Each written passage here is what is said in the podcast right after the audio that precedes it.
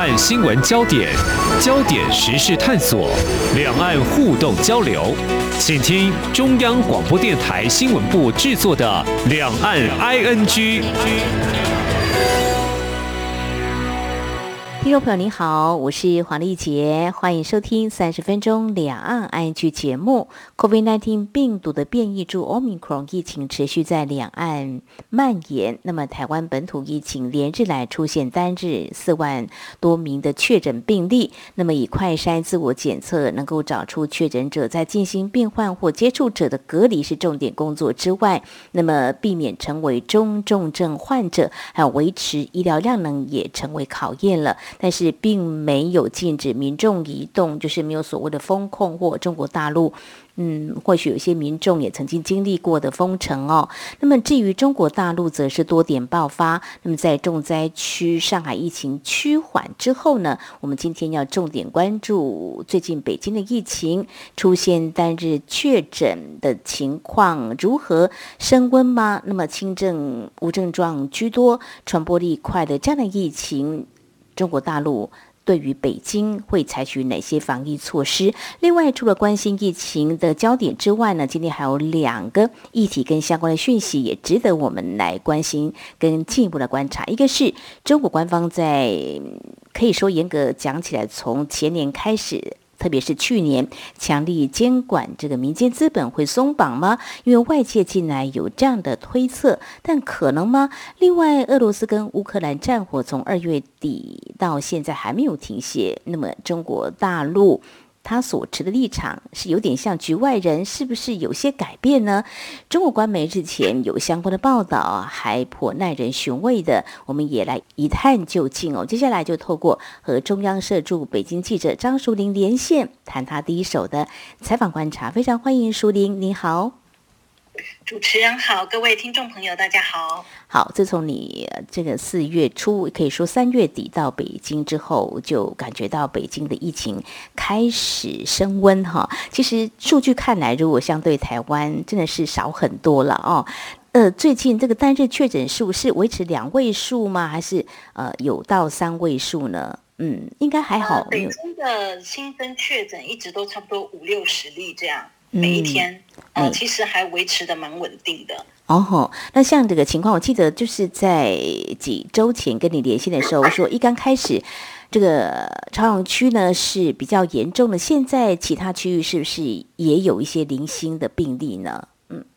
哦，对，其实现在已经蛮多区都已经有一些病例，不过整体数量来看的话，嗯、朝阳区还是最严重的啊，哦、最多的。但是北京它也在昨天的时候，呃，增加了一个顺义区，顺义其实比较郊区一点，嗯、但是它也要求顺义的大家就是居家办公，可以说他们现在就是非常谨慎应对啦，因为他觉得顺义出现了呃聚集性的疫情，所以他就要求大家减少人员的流动，这样。好，减少人员流动。那淑玲，你现在所居住的小区，呃，你要外出的话方便吗？就是说，必须要有什么样的条件限制吗？嗯，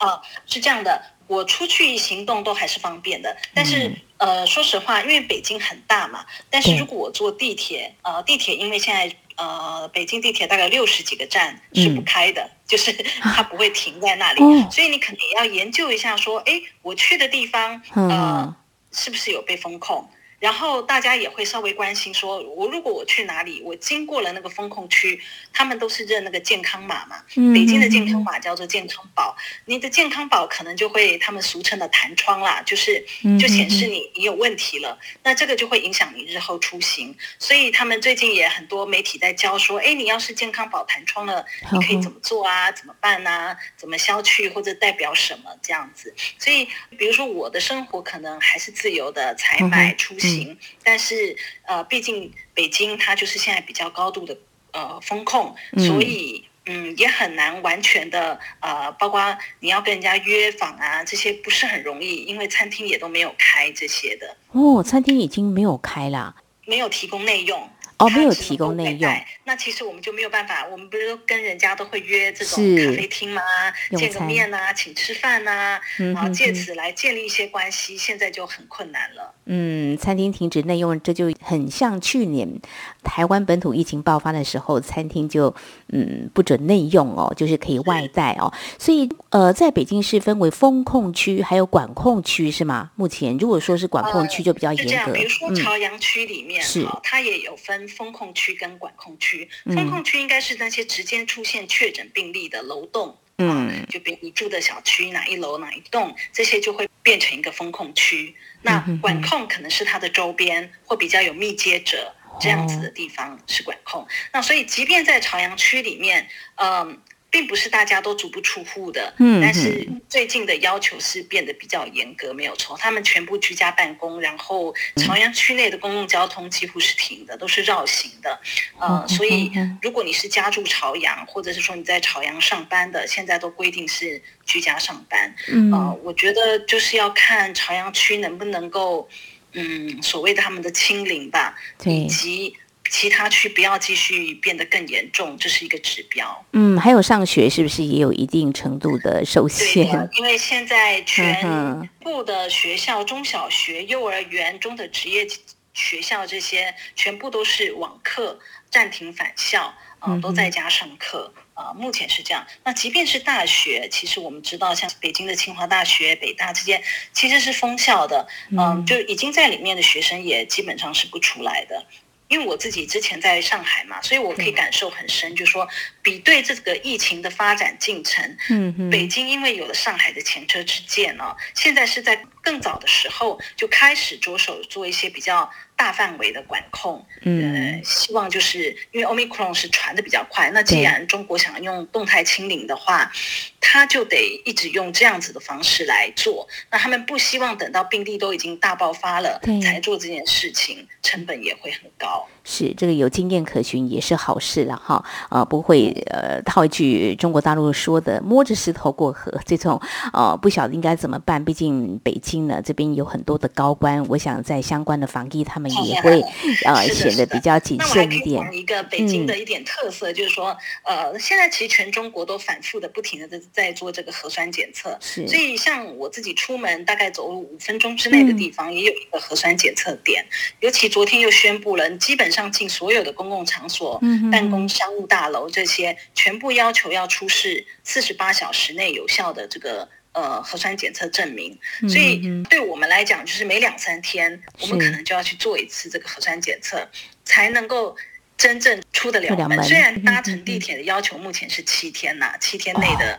有效证明，但是你如果进很多的楼啊，去一些场所。它就是要四十八小时，所以我觉得呃，就看网上也蛮多有趣的一些回应哦。嗯、有网友就说，嗯、呃，现代人的保质期呢，呃，就有效期限，我 们还不如一袋面包那么长呢。就是在这个疫情的时代，就是会有一些很特殊的现象，这样。对，就就是要出行有点困难哦，就要一直要做核酸检测，确定你是没有感染的这个疑虑的话，才可以啊、呃、出行的哦。那至于封城，我刚刚有提到这个字眼哦，像上海呃，也有人说其实就很像封城啦。那北京呢，对于这个封城，不晓得呃民众呢是不是也预为准备，或者说其实希望不要有这么一天到来呢？我们问到的人，大部分人心里还是觉得说、嗯、啊，北京哎，这是首都哎，应该不太可能吧？嗯、就是他们会觉得不太可能会封城。但是我也问了一些比较理智的人，他觉得这个也不是靠感觉。他说，其实北京到底会不会封，只要等到他有实际封城需要的时候，他就会采取这样的行动。那就取决于现在这个病例数。他能不能在早期的时候就让他渐渐走到所谓的清零，还是说他就是会越增越多，管不住的时候就必然会有封城的做法，哪怕它不叫做封城。那另外一点就是大家想的说啊，这里毕竟是有很多的，你说像包括呃总书记、中共最高的领导人这一群人全在北京办公，对吧？但是其实居民的生活跟他们办公的需要也是可以灵活处理分开的，就说。其实，在受到最大范围影响的，肯定还是普通的一般民众啦。嗯、就说官员他的出行需要这些有可能会被保障，但是主要还是民众。嗯、那有了上海的一些例子以后，也许呃，北京真的有那样一天需要大范围封控的时候，嗯、在物资啊这些上面，也许会尽力做的比较好。不过我自己觉得，就是说，当你大范围封控的时候，其实。资源因为就只有那么多，一定会出现很多混乱的情况。因为前阵子我自己也被列为那种什么时空伴随者，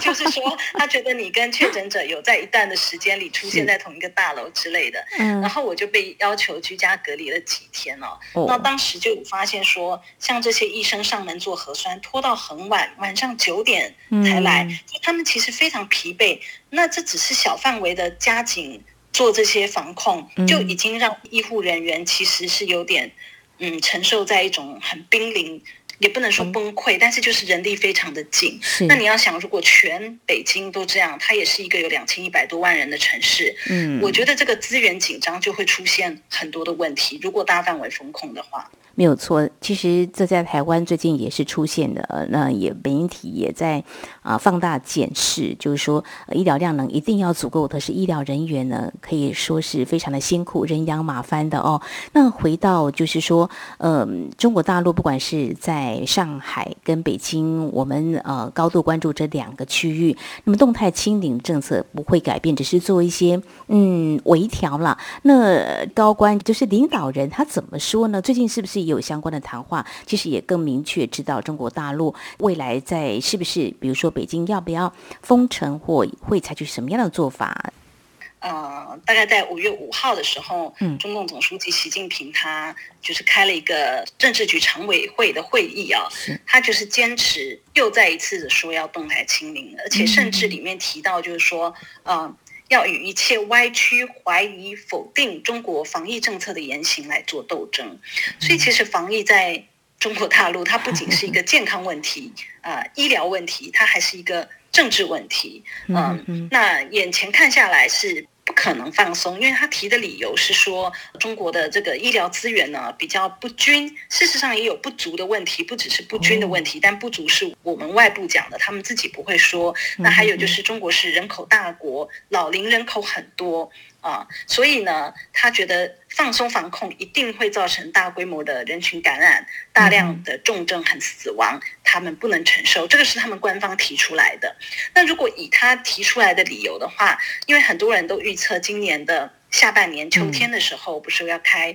中共二十大吗？就五年一次的政治大会，好像说现在管得这么严，是为了这个不要出乱子，为了这个政治大会。但是我的看法是说，即使是这样。这个开完政治大会，并不代表就会放松，因为老龄人口的问题啊，以及医疗资源总量不足的问题还是在啊。那现在我们也可以注意到，在五月初的时候，他们发布了一个新闻，说中国现在自己研究 Omicron 的疫苗，他说这是全球唯一针对 Omicron 的疫苗，他们现在是打了第一针，这个是临床试验的，还不是正式的。那我们不晓得这个临床试验要走多久啦，通常三个月可能已经很快。我想中国是希望自己做的这个 Omicron 的疫苗能够很快的走完临床试验的过程，顺利的话，嗯、那它就会正式的又要全民在施打。那这个之后才有可能进一步的放松，或者是说等到这一波 Omicron 的流行过了以后，嗯，才。呃，下一波的病毒可能更弱，因为这是病毒演变的规律嘛。嗯、那那时候中国也才有可能放松，这个是我自己的观察是这样。好，非常谢谢舒林带给我们你的观察。中国大陆的领导人习近平呢，再度强调要动态清零。那么在这样的原则指导之下呢，嗯，我想北京防疫，刚刚我们有提到呢，在一些城市的经验参考，还有他们过去也有提到说要特别啊、着重在科学、更精准的一个防控哦。那我们相信他们是应该是显得更小心翼翼，还有现在这个疫苗的研发。也已经有了进展哦，我们也会持续来关注。好，稍后节目呢，我们就要来谈另外一个焦点议题，就是中国官方对呃这资本的严格监管政策是否已经出现调整了？我们要从相关的一些谈话，也是习近平的谈话说起。我们节目稍回来。今天的新闻就是明天的历史，探索两岸间的焦点时事，尽在《两岸 ING》节目。这里是中央广播电台听众朋友继续收听的节目《两岸 I G》。我们在今天节目当中连线人在北京的中央社驻北京记者张淑玲。那么持续呢，我们要探讨的焦点是中国大陆官方那么对于资本的这个管制管理，那当然是一定要的。只是说，呃，为什么要特别谈这个呢？听众朋友可能还有印象，大概从前年底吧，就是阿里巴巴集团。团控股有限公司，我们应该会把它认定它是在马云的带领之下，可以说成长像是中国版的亚马逊吧。那么，好像地方官员跟监管机构也是一定程度的支持，但是在前年阿里巴巴，还有在去年腾讯。我们留意到，好像都遭到中国官方的整顿了哦。那么在节目当中，我们也关注了。那我访问的台湾的一名学者也观察，嗯，从去年底以来到现在，他认为。政府的监管力道有一些些减弱了，原因因为是怕打击了中国大陆的经济。不过，是不是真的有放松监管力度呢？淑玲，你从中国大陆领导人习近平最近出席一项场合的观察，或许情况也许不是像外界呃某一些观察。那到底他在这样的场合说的什么？又是什么样的场合呢？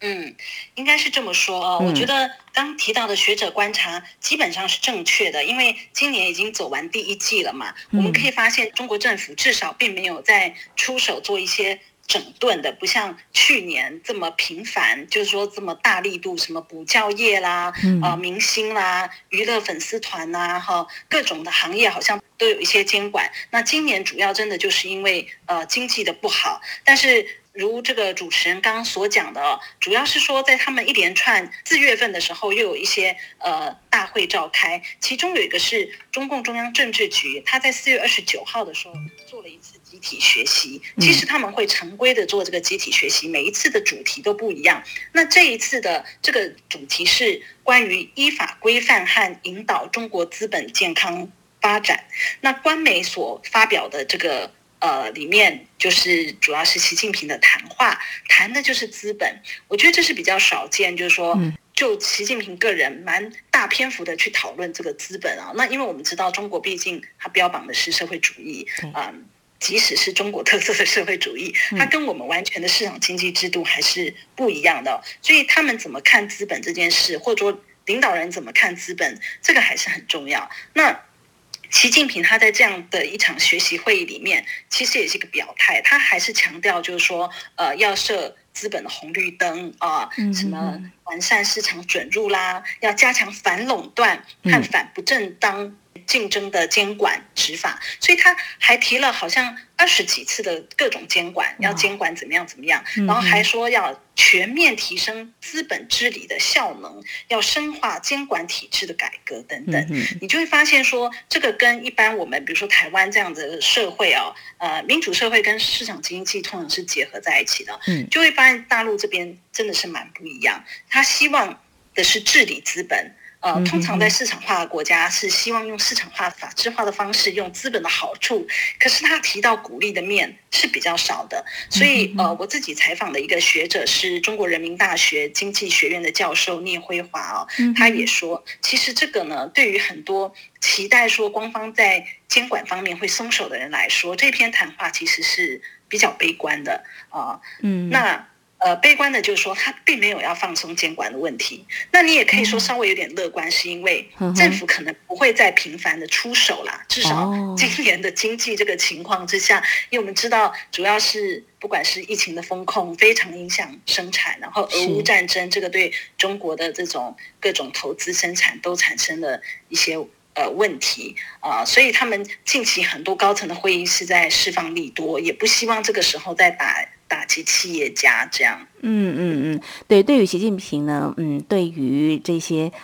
民间资本呢，做一些管理，外界有一些形容说，呃，就是要强化一个反垄断啊，防止资本无序扩张等等讯号了哦。当然，现在呢，是不是有开始收手，或者是说，呃，这个力道没有那么强，也是值得关注。因为毕竟中国大陆在一些产业的发展，也有人开玩笑说，以前都是任由它野蛮生长，你要怎么样就怎么样，到一段时间之后，我再来处理就好了。但是在刚才舒林所呃提到的，就是在这样的场。和习近平再度提到有相关的谈话，我想重点还是在怎么样监管跟管理。身为这个嗯一个政府社会主义，毕竟不能让它无序的这个发展，其实对社会冲击面还是很大。但是如何拿捏，我想是重点哦，也是我们未来可以持续来关注的一个焦点。所以你反问这位学者，嗯，认为呃他会。再持续来做一些管理，也是一个必然的，只是说可能力度是不是会稍微减弱？是的，是就是说，嗯、包括习近平他在这篇讲话里面非常、嗯、呃很直白的提到，就是说规范这个资本发展是一个重大政治问题，不只是经济问题，嗯、所以他还把它上升到了政治高度，那就表示他不会松手了。嗯、那我也可以分享，我也采访了另一个。现在是在美国的这个中国经济社会的学者何清莲呢，啊、也请教了他怎么从这篇文章呃谈话里面去看习近平对资本的态度。嗯、我觉得他讲的一些点也非常值得参考。他有讲说，因为。习近平的这篇讲话里有提到，就是说中国存在有各种资本形态，比如说国有的啦、集体啦、民营啦、外国资本啦、混合资本等等。他认为习近平其实是有心的要让外资安心，就说中国并不是只有国营的，我们现在就是各种各样的形态资本都在呃主体更多元呐、啊，呃规模显著增加啊，国际资本涌入。他是说他不可能回到毛泽东的时代那样子什么。哎，因为之前啊有一阵子民营经济信心非常弱，其实现在也蛮弱的啦。就是说当时有一个传言，就说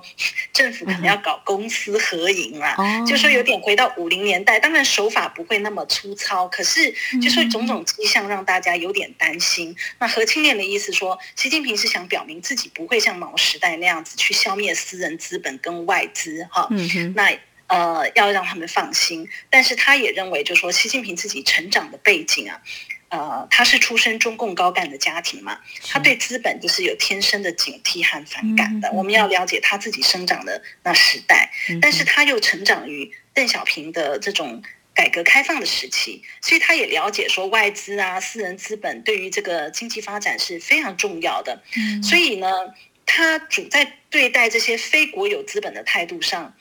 他是想要利用的，因为你可以使我们国家经济好，但是不可能真正尊重。这个是何清涟的分析，我是觉得讲的挺好的。嗯，对，大家可以来参考哈。我想后续的一些监管的做法，我们也可以持续来观察。好，这个中国治理资本的本质应该是没有变的，但是对于刺激民间投资来力拼中国大陆今年经济成长率所预设的一个目标，也许是会更难吧。但是它怎么样去调节呢？也是外界关注的焦点。好，稍后节目要来谈对中国进出口或许也有一些间接影响的俄乌战火了。呃，中国大陆挺俄罗斯还是乌克兰呢？最近中国官媒报道内容好像出现了一些变化，什么样的变化呢？稍后请淑铃来告诉我们。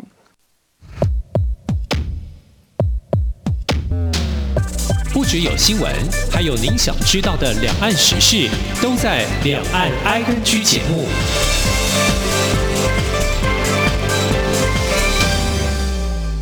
这里是中央广播电台听众朋友继续收听的节目《两岸 ING》节目持续连线，中央社驻北京记者张淑玲。淑玲，现在我们要来谈的就是中国大陆对俄乌战火所持的态度。过去一段时间讨论很久，我们。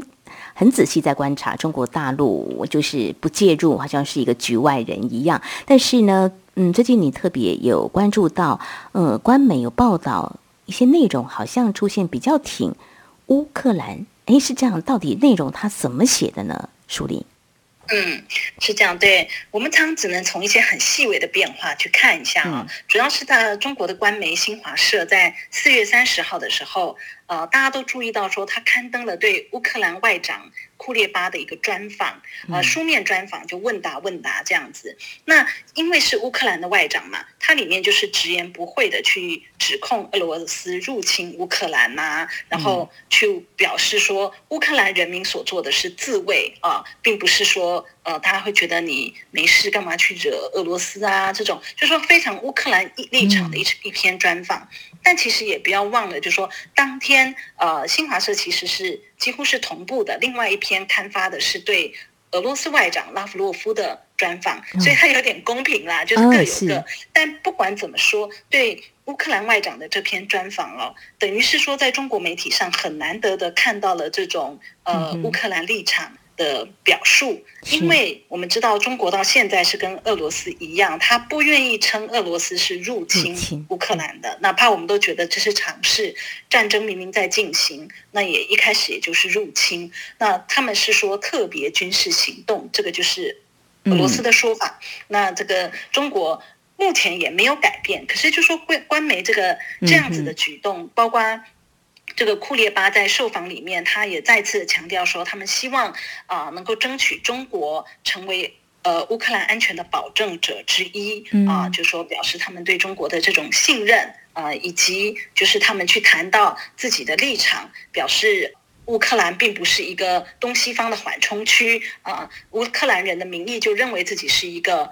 欧洲人想要加入欧洲，就很直白的描述。那这个是呃，我有看新加坡媒体联合早报啊，他有引述这个南京大学国际关系学院院长朱峰，他也觉得其实这样的表述是有点微妙的啊、呃。他认为这代表就是说，中国对于现在整个军事冲突啊，俄乌战争长期化的忧虑是在加深的。因为之前大家都觉得这个战争很快结束，而且是。俄罗斯会赢的情况下去结束的，呃，但是呢，呃，这个朱峰就说，这里面其实透露一个讯息，就是说，乌克兰现任政府的声音啊，中方也需要更多的去重视和聆听，因为其实你开始有点不知道最后的发展是怎么样，嗯、呃，以及对中国的影响，所以他觉得就这个意义来讲的话。嗯，确实不太一样，是有点特别。那偏偏就在这样子的报道出现以后的三天，在五月三号的时候呢，呃，我们知道新华社旗下它有一个叫参考消息这样的报纸，嗯嗯嗯、参考消息就完全都是翻译外媒外媒的，但通常他们也会翻译那种对中国有利的东西。啊，嗯，那很特别的说，参考消息，他在五月三号的时候发了一篇堪称对乌克兰又是比较正面的报道，就是说泽伦斯基。怎么样在地堡中治理国家？就说地下啊，他要找一个自己比较安全的，啊、可能是呃利用什么样的环境啊、呃，跟他的团队一起开记者会之类的。嗯，这篇报道本身是西班牙国家报的报道，但是参考消息把它翻译了出来，嗯、而且在这样的报道里面，它里面的描述也是说。自从俄罗斯入侵乌克兰以来，那他这时候他把这个入侵用引号了，嗯、但是这个引号虽然引号的意思是说别有所指啦，是可是至少他敢讲，是，那这是一份新华社所主办的报纸，这些就让人家觉得都有透露一点讯息，嗯、就是说，嗯，虽然中国在很多行动上还是偏俄罗斯的，嗯、但是它也有一些微妙的转变了。嗯哼，我想我们可以持续来关注听众朋友。呃，其实媒体的报道怎么样来呈现哦，其实是很微妙的。比如说，如果他呃比较不支持乌克兰的话，尽。可以把乌克兰啊、呃、给比较负面报道，或让他的消息全部都不见，你就不知道乌克兰发生什么事情。对，你可以知道俄罗斯现在在做什么，而且如果你挺俄罗斯的话，你可以做很多正面的报道。但是从刚才舒林所转述的，就是目前呃中国大陆官媒不管是翻译的外媒的文章，或者是说呃在官媒呃有出现了呃这样一个专访的内容，其实仔细呢去推敲或是观察呢，都可以知道，或许真的。出现了一些变化，那俄乌战火还在持续，那么中国大陆未来的态度呢？我们当然在台湾。看到比较多的都是美国还有欧洲的一些反应跟相应的一些政策如何来做一些调整。那事实上呢，中国大陆的态度呢，或许未来应该也可以持续来关注他对整个俄乌战火是不是会有一些政策的调整。好，我们在今天除了对呃这个中国是否对俄乌战事立场转向，还有北京的防疫的最新的情况，以及中国大陆是否松绑对这个。资本的监管啊，我想这三大议题在今天要非常谢谢中央社驻北京记者张淑玲带给我们第一手的采访观察，非常谢谢淑玲，谢谢，谢谢。好，以上就是今天两岸安居节目，非常感谢听众朋友您的收听，华丽姐祝福您，我们下次同一时间空中再会。